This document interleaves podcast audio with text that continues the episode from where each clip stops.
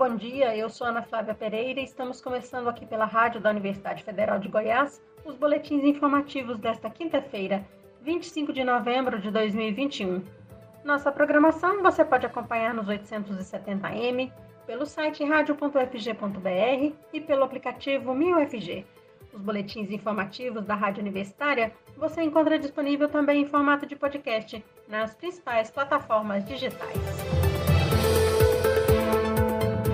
Mês passado, nenhuma categoria profissional conseguiu, em negociações de acordos e convenções coletivas realizadas no Brasil, reajuste positivo dos salários.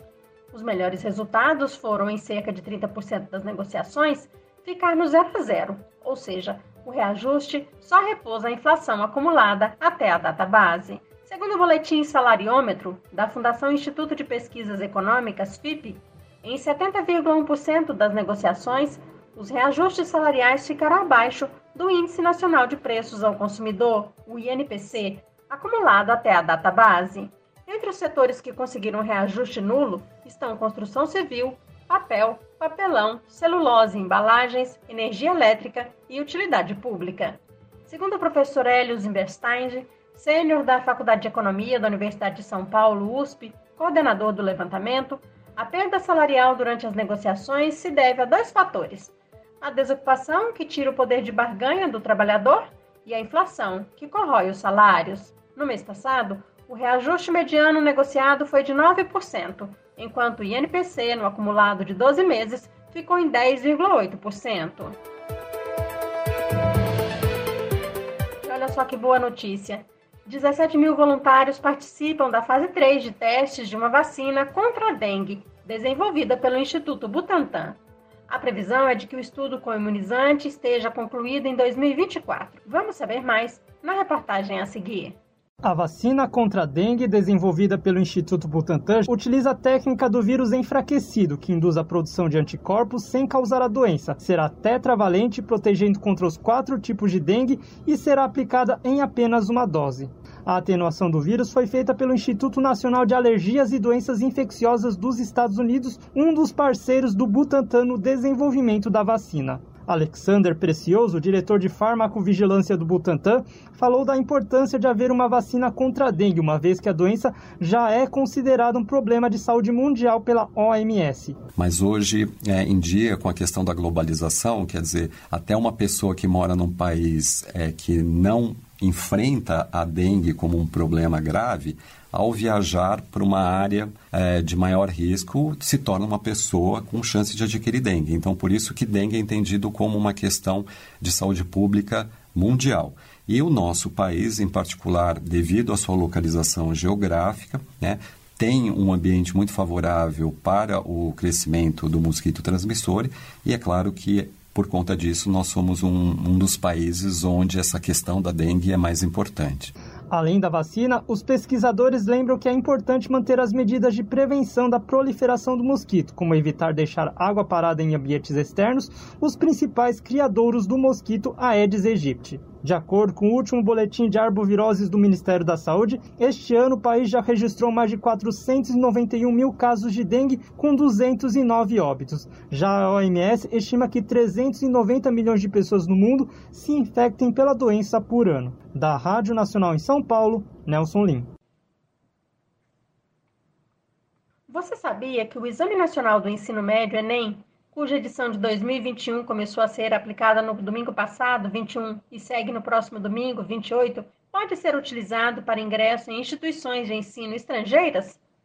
Atualmente, o Instituto Nacional de Estudos e Pesquisas Educacionais Anísio Teixeira, o INEP, órgão do Ministério da Educação responsável pela aplicação do Enem, tem convênio com 51 instituições de ensino em Portugal. A forma de utilização da nota do Enem depende do processo seletivo adotado em cada instituição, com regras e os pesos para uso das notas. A lista das instituições estrangeiras em que o Enem pode ser utilizado pode ser consultada no portal do INEP. No Brasil, as notas do Enem servem para concorrer a vagas em instituições públicas e privadas. No primeiro dia de aplicação das provas do Enem, 26% dos cerca de 3 milhões e 100 mil inscritos não compareceram para fazer o exame. No segundo dia de provas, no próximo domingo, 28 de novembro, mesmo quem não participou do exame no primeiro dia poderá fazer as provas de matemática e ciências da natureza. Lembrando que quem apresentou algum sintoma de doença infecto-contagiosa, como a Covid-19, e não compareceu para fazer as provas do Enem, poderá pedir para participar da reaplicação do exame. A regra vale para quem faltou ao primeiro, ao segundo ou a ambos os dias de prova. A reaplicação será nos dias 9 e 16 de janeiro de 2022, mesma data da aplicação do exame para pessoas privadas de liberdade e para os participantes isentos da taxa de inscrição em 2020, que, por decisão do Supremo Tribunal Federal, tiveram nova oportunidade de inscrição no Enem. A reaplicação deverá ser solicitada na página do participante entre os dias 29 de novembro e 3 de dezembro, junto com a documentação que comprove a condição de saúde do inscrito. Segundo o Instituto Nacional de Estudos e Pesquisas Educacionais Anísio Teixeira, INEP, tem direito à reaplicação o participante que apresentar sintoma de Covid na semana que antecede o primeiro ou segundo dia do exame. A mesma orientação serve para quem estiver com alguma das outras doenças infecto-contagiosas listadas nos editais do Enem impresso e digital, como tuberculose, coqueluche, difteria, doença meningocócica, influenza humana, sarampo, rubéola e outras. O INEP analisará a documentação comprobatória das condições dos participantes. Quem tiver a documentação aprovada terá a participação garantida na reaplicação. Os candidatos que foram afetados por problemas logísticos durante a aplicação das provas também devem estar atentos ao prazo de 29 de novembro a 3 de dezembro para pedir a reaplicação do Enem. São considerados problemas logísticos, falta de energia elétrica, infiltrações por conta de chuvas, falhas no computador, no caso do Enem Digital, entre outros, que prejudiquem a realização das provas.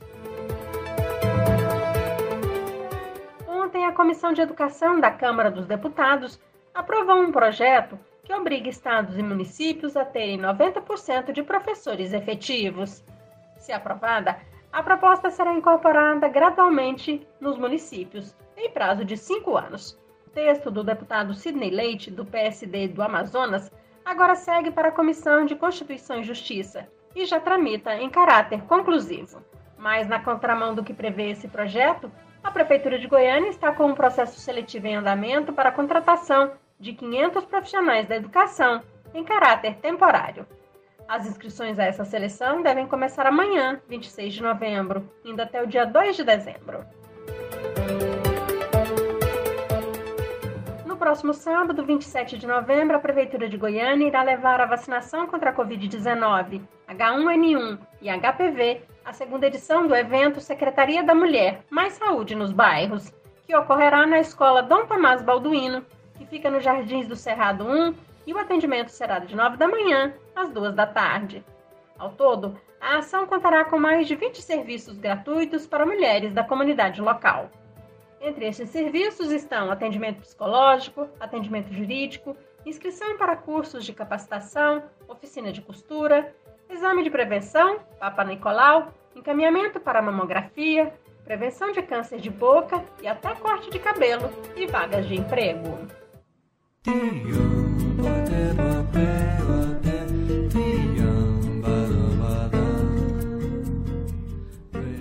Próxima terça-feira, 30 de novembro, o Música no Campus terá seu último show da temporada 2021 do maior projeto cultural da Universidade Federal de Goiás. A partir das nove e meia da noite, Wanda e Roberto Menescal irão mostrar o melhor da bossa nova.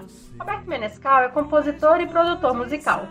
Foi um dos fundadores do movimento Bossa Nova, ao lado de Tom Jobim, Carlos Lira e Vinícius de Moraes.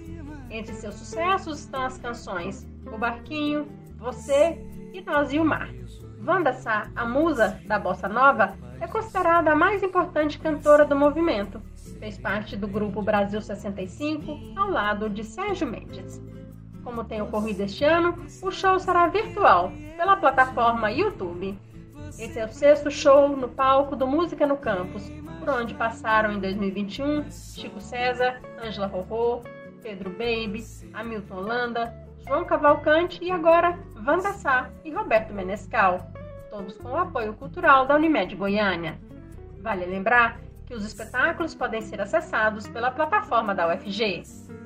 Fica então a dica: música no campus da UFG com Wanda Sá e Roberto Menescal, no dia 30 de novembro, terça-feira, às 9h30 da noite, com transmissão simultânea pelo canal da UFG Oficial no YouTube, pela TV UFG e aqui, pela Rádio Universitária. E aqui na Rádio Universitária você pode acompanhar um novo boletim informativo às 11 horas da manhã. Nossa programação você pode seguir pelos 870m, pelo site radio.fg.br e pelo aplicativo MinUFG. Nós também estamos nas redes sociais. Curta nossa página no Instagram e no Facebook. E lembre-se, a pandemia de Covid-19 não acabou. Se você for sair de casa, use a máscara o tempo todo. Isso é importante na prevenção à Covid-19.